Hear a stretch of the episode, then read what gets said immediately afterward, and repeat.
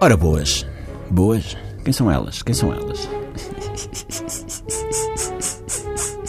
Bom, não me sai da cabeça aquela notícia de uma turista que se atirou ao mar para apanhar o cruzeiro que tinha perdido.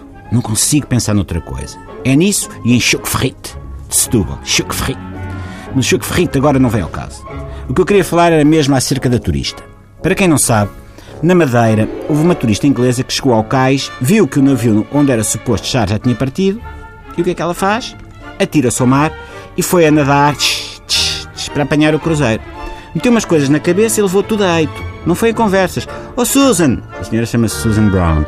Susan, filha, olha que o cruzeiro já partiu, agora ficas em terra que é um regalo. E ela, fica o quê? Em terra? Fica em terra se eu quiser, que tu não mandas em mim. E pumbas lombo no mar, tchum, a nadar à campeã, a fazer inveja aos lobos marinhos estilo mariposa maneta, só com uma mão porque a outra estava a segurar na mala. Não, não, isto é verídico. É isto, meus amigos, há quem chame loucura. Desvario, teimosia extrema.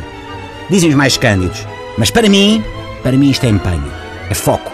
É não deixar que as más línguas afetem a nossa maneira de estar na vida. Isto é querer uma coisa e ir lá e tomá-la. Isto é não ir em cantigas, é admirável. Todo eu sou vénias perante esta determinação e empenho. Há outros casos de empenho deste calibre, são raros, hã? mas existem. Casos que me comovem e vos deviam comover a todos porque são inspiradores. Olhem a Maria Luísa Albuquerque. A maneira como se atirou ao mar para lamentar. A senhora chegou a São Bento com aquele ar de quem acaba de deixar aqui mais um banco e dizem que o barco dela já zarpou. Ah, e tal, olha que não podes porque agora estás na Aero Global e não podes acumular funções. E ela agarra e responde: Não posso o quê? Mas não posso o quê? É o que? Vou lá perguntar à submissão de ética parlamentar se há algum stress. Não há stress, pois não? Hã? Então siga! Siga a Marinha. E lá foi a Maria Luísa Albuquerque, indiferente às bocas, em estilo ora bruços, ora crawl, ora boiar, porque haters gonna hate.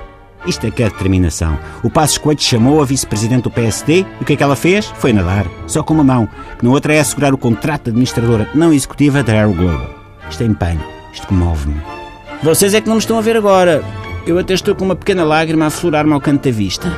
A Maria Luísa Albuquerque é o pior pesadelo do Pedro Roja. Está com um pé numa direção partidária, outro pé numa empresa pintarólica e ainda usa os braços para nadar e apanhar o navio que se queria ir embora sem ela. E vai apanhá-lo. Nem que a Arrow tenha de mandar parar os motores. Até amanhã.